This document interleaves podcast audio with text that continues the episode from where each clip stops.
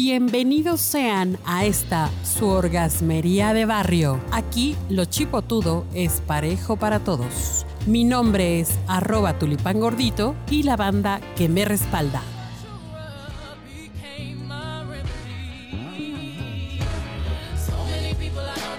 Hola queridos orgasmeros, orgasmeras. Os vamos a hablar ahora de algo que seguramente nunca les ha pasado por la mente. A menos que, como dice, como dice una película, a menos que ustedes estén en esa situación. Y me acompaña Patricio Chávez, arroba Chávez de Paz en Instagram. ¿Cómo estás? Muy bien, gracias. Y también me acompaña Camilo eh, Ayala, que lo encontramos en arroba Camilo Aymen en Instagram también. Hola a todos. Bueno, vamos a hablar de sexualidad en las personas que tienen una condición de discapacidad. Y es que eh, recordaba yo una, una situación en alguna en algún taller al que fui, en alguna alguna formación, ya saben, de esas formaciones donde todos somos amigos y terminamos siendo todos muy amados y ay, todos, somos iguales. Todos somos iguales y estamos muy contentos. Había dos personas con discapacidad eh, motriz en aquel entonces y a pesar de que estábamos en esa formación en la que todo el mundo iba a ser incluyente, todo el mundo iba a ser amoroso, todo el mundo tenía un sentido de comunidad, ¿no?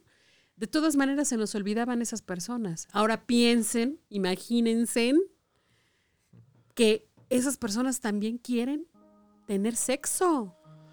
También les gusta coger. Sí, justo es como son súper se les ha invisibilizado en el ámbito público, pues en el ámbito privado es como todavía más, ¿no? Y es uno de los temas más olvidados de yo creo que de todo el tema de discapacidad.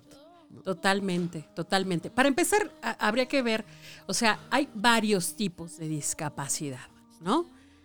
Sí, bueno, según la convención, según la ONU, nos dice que la discapacidad no está en la persona, la discapacidad no es una enfermedad, no se refiere a aquella limitación que tenga la persona, sea física, sea sensorial, sea intelectual, sino que es una interacción entre la persona y el ambiente.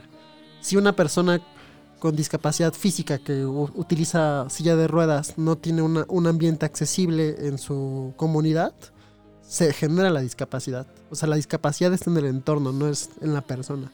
Entonces sí podemos hablar tal vez de tipos de discapacidades, pueden ser visuales, auditivas, sensoriales, físicas, intelectuales, psicosociales también.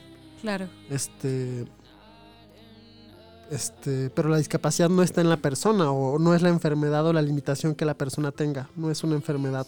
Ay, mi querido Camilo, me acabas, acabas de decir justo el problema de las cosas, ¿no? Eh, alguna eh, de mis alumnas decía eh, o hizo su investigación ahora que estuvo estudiando trabajo social sobre cómo los propios padres le ponían las limitaciones a los hijos con discapacidad. Entonces, imagínate si para la interacción, para poder estudiar, para poder trabajar, ahí empieza a ver como esas limitaciones. No, no, ya ni siquiera te pregunto si para poder ejercer su sexualidad. Sí, no, vamos a empezar como todos los temas, ¿no? La culpa la tiene la familia.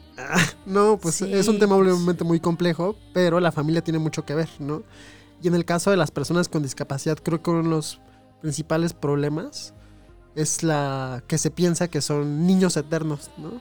Me refiero más a discapacidades intelectuales, ¿no? Los infantilizamos por completo, ¿no? Ajá. Una persona con una persona joven con, con síndrome de Down de 20 años y que se, se, le sigue tratando como un niño, como una niña, y por ende se piensa que nunca, que no tiene un, un derecho a ejercer su sexualidad, que no tiene deseo sexual en sí también. O sea, pero, pero ahí está el punto. Negar, negar, o sea, no ver las cosas no significa que van a desaparecer.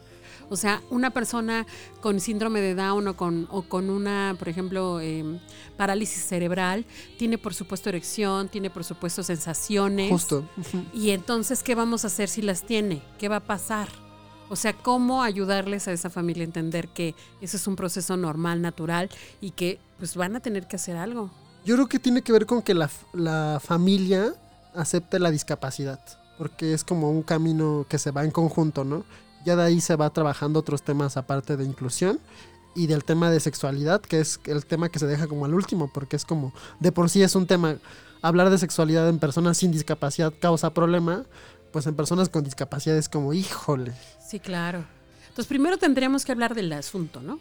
Sí, hasta que haya una aceptación. Luego habría que dejar de infantilizar a esas personas. Sí, ir derribando mitos, ¿no? Deci- dejar de verlas como personas que no asexuadas, ¿no? O sea que que no tienen capacidad de sentir placer. Yo diría también que darles la, la, o sea, no darles, sino entender que ellos también tienen que tomar decisiones sobre su cuerpo. Sí, su su derecho a decidir en torno a todo su cuerpo. Y ahí tocas un tema muy importante, porque luego muchas veces hay. O sea, este tema está, es tan complejo que también luego cae como en extremos de, de que se han documentado esterilizaciones forzadas a personas con discapacidades intelectuales, ¿no? O sea, decidimos. O sea, tal vez vas a tener una vida sexual y no queremos que tengas hijos, ¿no? Y lo malo es que se, se hace de toda una forma totalmente violenta hacia la persona, ¿no? Sin consultarle, ¿no? Sin ofrecerle toda la información de alternativas posibles. Claro. Ok. Eh, no sé si ustedes alguna vez interactuaron con alguien con discapacidad, con discapacidades y pensaron en una posibilidad sexual. ¿No? Yo sí, en un chico No. sordo. Yo no. En un chico sordo. Sí, ah, ¿Y qué tal? ya me veía yo aprendiendo lengua de señas. Ay, qué sexy. qué sexy. Y, y sabes que acabo de ver una guía que acaban de, de publicar en una. Es una uni- eh, eh, biblioteca pública italiana. Eh, a ver si vamos a poner, yo creo que en el, en el arroba tulipán gordito vamos a publicar donde la pueden encontrar. Porque hicieron toda una guía de, de sexualidad con braille, por ejemplo, con braille o con eh, algunos dibujos precisamente para que pues esas personas puedan tener educación sexual. Justo eso, también con discapacidades intelectuales se tiene que hacer. Hay formatos de lectura fácil, ¿no? Este, donde se tienen que, hay como criterios para qué palabras vas a usar para dirigirte a una persona con cierto tipo de discapacidad intelectual ah, de cierto grado, ¿no? Este, la parte del braille pues, está ya también muy sonada, ¿no? Por- porque es como lo más sencillo tal vez, ¿no? De, de aplicar, ¿no? Pero hay cuestiones como de, de cómo le explicas a una persona con, con, una, con cierto grado de discapacidad intelectual, pues cómo conocer su cuerpo, ¿no? Cómo se va a transformar, tal vez si es una persona que va, una persona joven. ¿no? Oye, sí, si quieres decir algo, Patricia. No, no, estoy escuchando. Además de cuando, recuerdo cuando nos capacitaron para, para poder eh, atender a personas con discapacidad, que decían, ustedes se han de fijar que las personas que andan en silla de ruedas siempre traen una mochilita. ¿Por qué cre- que- creen que es? Y nos explicaron cómo utilizan la mochilita, que es para poder hacer pipí, ¿no? Para poder hacer sus necesidades fisiológicas. O sea, tú jamás te imaginas, pasas por alto, lo invisibilizas, le das cero importancia a ese tipo de cosas, pues mucho menos a cosas sexuales, ¿no?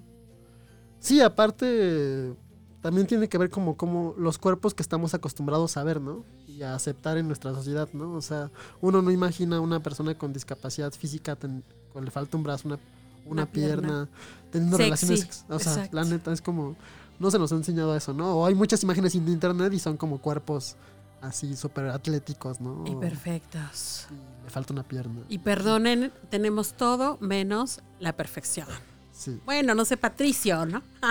Porque es muy joven. Pero, pero sí, este, empecemos a, sensibilizarnos con eso porque además les aviso una cosa, queridos y queridas. La discapacidad está al alcance de todos. Sí, así es. O sea, todos eh, en algún momento podemos vivir una discapacidad, vivir, estar en una situación de discapacidad, ¿no? O sea, y no y tener discapacidad no es, no es usar lentes, ¿no? Porque eso sí es una limitación, pero no funcionas en la sociedad. Claro. Muy bien, pues por favor, más comprensión, más tolerancia, más empatía.